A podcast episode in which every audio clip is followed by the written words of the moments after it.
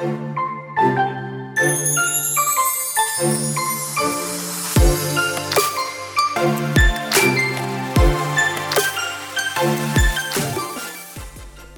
hola, bienvenida a The Wedding Chat Season 3, episodio número 8. Bueno, update de mi casa slash oficina. Ya el lunes debo poder estar sentada y organizada completamente, así que estoy bien emocionada de hacerles el review de cómo quedó todo. Y realmente estoy como enamorada de cómo está quedando, así que espero poder enseñarles prontito todo. Pero vamos directo al grano. El episodio de hoy es completamente para ti, novia que me escuchas. Te voy a dar unos trucos para que ese día vaya tal como deseas. Porque a veces nos hacemos la idea de que todo lo que vemos en Pinterest va a suceder, ¿verdad? Automáticamente. O que nos va a ayudar. Y la realidad es que no siempre. Así que te voy a comentar cuáles son los 10 errores más comunes que hacen las novias en el proceso de coordinación o en el día de su boda. Número uno, escoger un velo antes de visitar el venio de tu boda. También esto funciona con escoger el traje de novia antes de visitar el venio de tu boda. No les puedo contar cuántas veces ha pasado que se enfocan en que sí, sí, sí, quieren un velo para su boda y su boda es al aire libre. Te voy a contar qué es lo que a veces pasa. No siempre, pero muchas veces. Si tu boda es en una superficie difícil de caminar, ¿qué va a pasar? El velo usualmente se queda estancado mientras tratas de caminar por el aisle. Es importante que vayas a ver tu venue de ceremonia antes y analices si tener velo funciona para ese venue o no. Otro factor parecido es que puede ser que si tu boda al aire libre haya mucho viento y lo menos que quieres en ese momento es estar distraída porque el velo continúa volando como loco por todos lados. Confía en mí que las fotos no van a quedar bien si estás peleando con el velo durante toda tu ceremonia. Con eso también te digo que es importante que asegures tu velo bien a tu cabeza. La peineta o, o manera de sujetar lo que trae mm, casi siempre no es suficiente para aguantarse solo. Así que debes ponerle pinches o bobby pins para que de verdad se aguante y no se te caiga durante la ceremonia. Número 2. No tener cambio de ropa extra para el día de la boda. Lleva un cambio de ropa extra, algo que sea cómodo.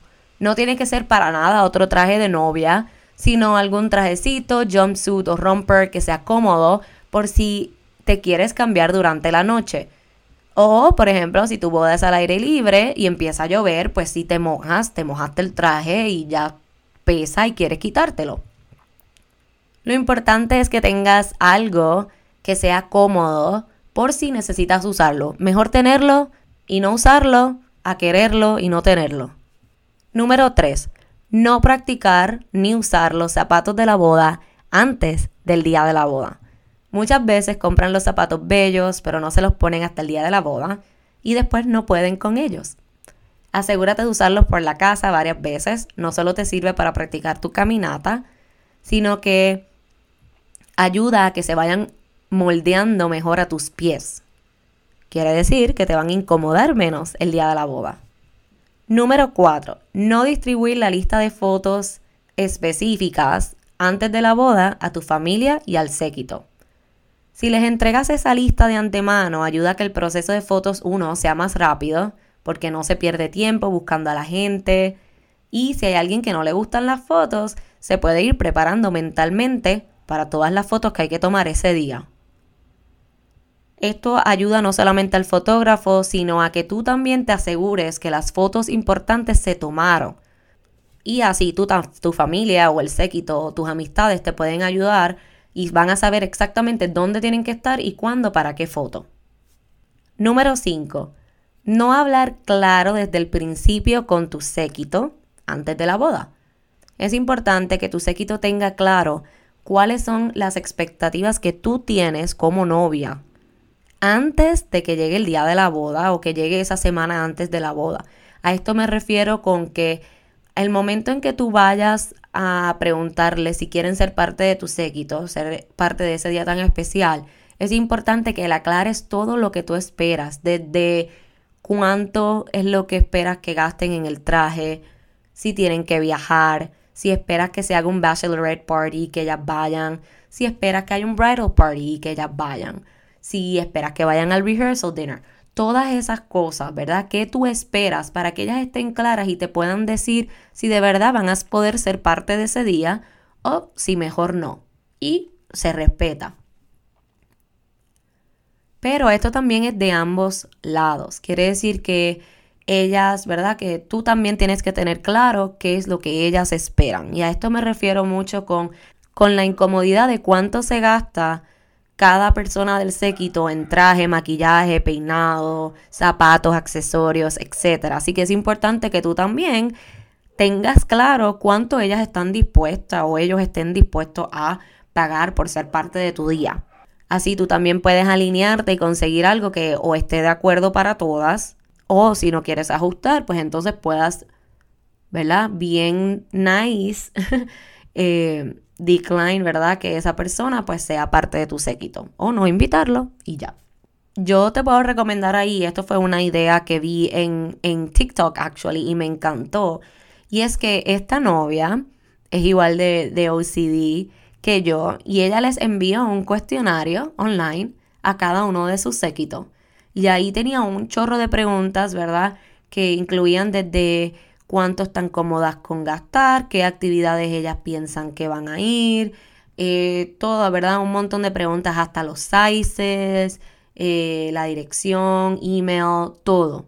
Tenía toda la información ahí. Quiere decir que esa novia estaba súper preparada para saber qué esperar sobre su séquito. Número 6. Otro error bien común es que se olviden de la mamá de tu prometido o prometida. Es importante que de alguna manera u otra incluyas a los padres de tu significant other. No te puedo contar cuántas veces veo especialmente las caras de las mamás del novio, súper tristes porque no estuvieron involucradas de ninguna manera en ese día tan especial para los dos. Asegúrate de hablar con tu pareja y aclarar qué es lo que esperan ambos para que estén en la misma página en cuanto a su familia también. Número 7. No darle comida a los vendors. Es bien incómodo cuando los suplidores, ¿verdad? Que ya llevan 3, 4 horas trabajando en tu boda, no tienen que comer o si tenemos que parar nuestro servicio, salir, comprar comida, comer, regresar, perdemos más tiempo. Así que es importante que cuando vayas a calcular la cantidad de comida, no solamente de tus invitados, te acuerdes de tus vendors.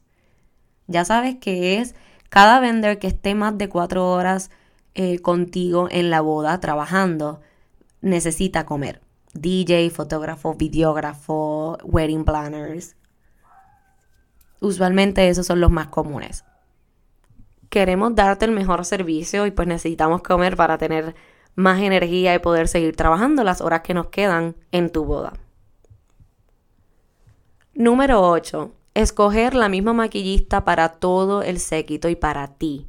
En especialmente si tienes un séquito grande. ¿Verdad? Yo te recomiendo que te asegures de que si son más de tres o cuatro personas, tu maquillista lleve uno o dos asistentes de ser necesario o si tienes que contratar a alguien aparte para que trabaje con el resto de las chicas o de las mamás, etcétera, para que tú puedas tener el tiempo que tú necesitas y con calma para tu pelo y maquillaje. Número 9. No parar de utilizar Pinterest en todo el proceso hasta el día de tu boda. Recuerda que esta plataforma para mí es una navaja de doble filo Oye, yo amo Pinterest y yo creo que entro todos los días. Y es genial para comenzar a buscar ideas o buscar opciones y ver qué cosas te llaman más la atención. Pero si sigues buscando, lo más probable es que termines con 18 conceptos distintos e ideas distintas para tu boda. Es importante que en algún momento internalices que tienes que dejar de buscar especialmente luego de haber tenido ya esas primeras reuniones con tu decorador o florista. Así le das la libertad creativa a esa persona para crear algo realmente mágico y único para tu boda y no necesariamente un cookie cutter wedding. Además de que significa que tú no le vas a cambiar la propuesta 18 veces antes de la boda. Es normal que cambie un poco Pero por ejemplo, si tu boda es en un año, no puedes cambiar los colores de tu color palette de boda tres veces. Y número 10, volverte loca comprando cualquier cosa que veas en Target, Home Goods, Marshalls, Michaels, etcétera, que sea de boda. Muchas veces terminamos nosotros con unas maletas o cajas llenas de cosas de boda que no se terminan usando porque ya lo habías cotizado con la decoración o porque no pega con el concepto. Así que no compres de más. Asegúrate de comprar solo lo necesario o discutirlo con tu decoradora o coordinadora antes de, para que sepas que realmente lo que estás comprando hace falta y lo vas a utilizar el día de tu boda. Estos tienden a ser los 10 errores más comunes en las novias, el día de la boda o durante el proceso de coordinación. Te los cuento para que no los cometas tú también.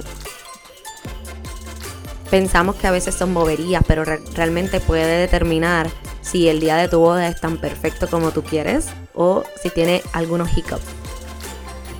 Gracias por tu atención y por tomar un ratito de tu tiempo para compartir conmigo hoy. Recuerda que puedes chat conmigo por email a podcast.bloomprevents.com o por Facebook o Instagram bloompr.events.